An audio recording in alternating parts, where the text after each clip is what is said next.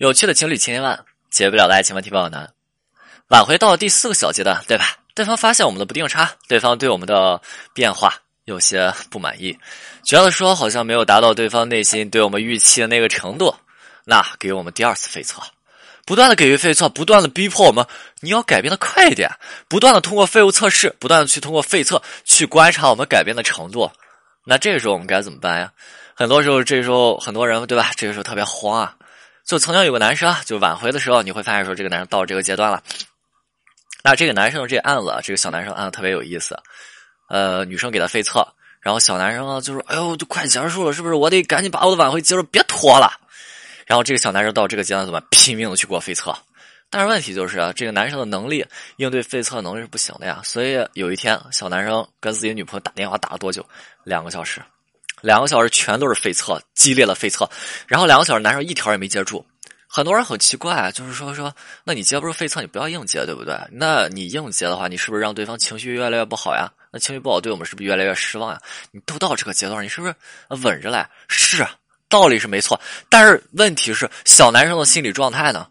你会发现，说说很多男生这时候不服不服输啊，不服气啊，真的，很多人在挽回的时候就是这心态，就是这状态。你会发现，说越挫越勇，面对失败，你会发现男生怎么样？他要证明自己。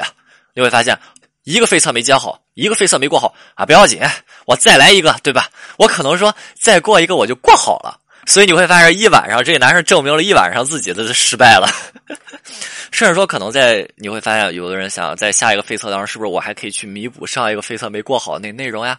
对吧？那么男生就想在这种接连不断的废测当中证明自己，但是问题就是状态和能力都不达标，就证明不了自己啊。所以最后不仅没有疏导好对方的情绪，还让对方对自己失望了。所以这个阶段我们需要的不是别的，我们需要的说说是带领对方啊。你得明白啊，就是对方给你废测的时候，还是给大家做个类比啊，就是对方在给你接连不断废测的时候，这这个就像什么呀？接连不断废测像什么？其实有点像我们在课堂上老师对我们提问啊，接连不断的提问，就是一个接一个的问题。你会发现在这个过程当中，那那学生想什么？啊，一问一答，一问一答，对吧？我们就像那学生，我们过废测，就像那学生，对方给你一个废测，你回答一个；对方回给你一个废测，你回答一个，你就像在回答问题。这状态能好吗？好不了。对方会觉得说说你就像跟挤牙膏一样在应对我，这样一问一答的状态，对方会对我们的这种状态特别不满意。归根结底，这个时候为什么对我们不满意？是因为我们被对方带领。对方这个时候要清楚啊，就是你要清楚对方的这种状态。对方在这个阶段想要找的是一种台阶儿对吧？对方想找一个原谅你的理由，所以这种一问一答，对方不会有任何的舒服。其实这个时候，对方只要舒服，这就是对方原谅我们、想要去跟我们复合的这么一个理由。所以在这个阶段，我们一定要学会反向带领对方，对吧？很多人不会带领对方，其实这个没有多难。经常会有人问老师该怎么带领对方啊？给大家举个例子啊，就比如说我们在呃接连不断的废测之后。我们发现说说对，如果就是按对方这种废策进行下去，对方要发情绪嘛，发泄情绪，好像对方说着说着，他不断的发泄情绪，就是他不断发泄情绪以后，对方也不信我们讲了什么，对方也不愿意去听啊，怎么办？好像慢慢的我们就真成了对方的口中那种不可饶恕的人，对吧？如果你就一直让对方说下去，对吧？就是对方就是到你哪哪不好，对方慢慢内心也就认定就是你是他口中那种不可饶恕的人，所以这个时候我们要带领对方认清当下对方的状态是什么样子的。对吧？这时候我们怎么去跟对方说呀？我们跟对方讲了啊，我一直知道你内心的委屈，对吧？甚至很多时候啊，一想到之前那些问题，我就特别生气。我也知道之前自己挺幼稚的，让你受委屈了，所以我这不是一直在去努力，我去做，我不是去弥补，而是我觉得这是我应该做的。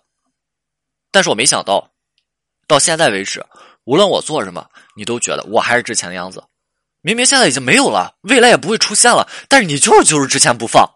对吧？这时候我们跟对方讲清楚，他当下的状态是什么样子，就是之前不放，对吧？那我们继续说啊，这才是最让我难过的，让让我感觉无论我做什么，你都觉得我还是之前的样子，就那可能啊，就真的像你说的一样，就是这才是两个人之间最遥远的距离。OK，这个内容。这个内容带领对方，就是一定要注意啊！这个内容不是随意去应对对方废测就就能用。比如说第一次给你废测的时候，你不要这样子用。第一次废测，我们就正儿八经的去过飞测，去合理化。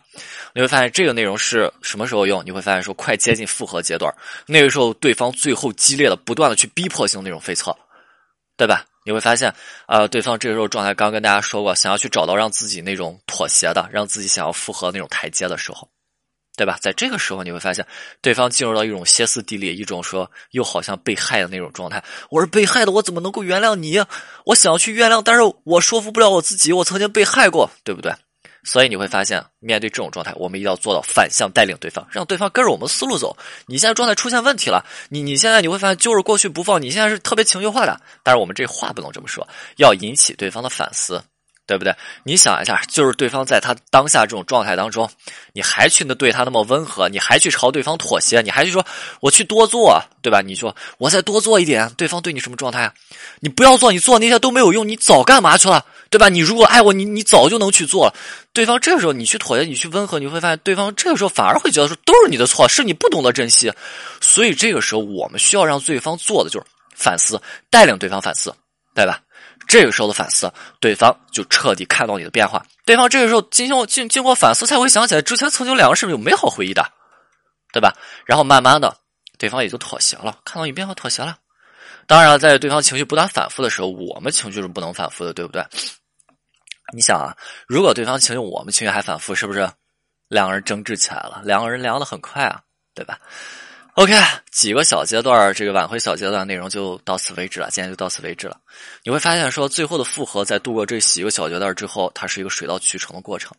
那希望大家在挽回的路上啊，就是一定是有所收获。当然，也跟大家强调一下，就是挽回的时候，就有时候不一定是严格按照这些阶段走的，就是有的案子做的不错，你会发现说刚开始我们就没有断联系。那可能说说，那就不会从第一个阶段开始，他可能会出现跳的阶段，直接从第二个阶段走起，对吧？那时候去重新建立信任，从信任开始，他不需要破冰，我们都有联系，我为什么要破冰啊？我我们现在每天都发信息，我不需要再去做自我描述，去做破冰了。当然啊，就是有的人呢，你会发现说他们的挽回，他们的阶段会重合，比如说信任的建立啊，第二阶段和第三阶段它都是重合掉了，在什么样子的？你会发现说对方想要去信任你，然后怎么样？通过不断的费测去看这你是不是值得信任，这第二阶段、第三阶段重合了。再比如说，你会发现说，有的人呢，他出现了什么情况？阶段性后退，你会发现费测过不好，信任的建立又崩掉了，然后呢，又又又退回到第二个阶段，信任重新建立开始了。但是挽回的大体框架就在这里啊，对吧？大家一定要认清自己的状态，自己挽回当中到了哪个阶段。OK，今天内容就到这里，我们清酒，挽回不难，我们陪你一起走过，我们下次再见。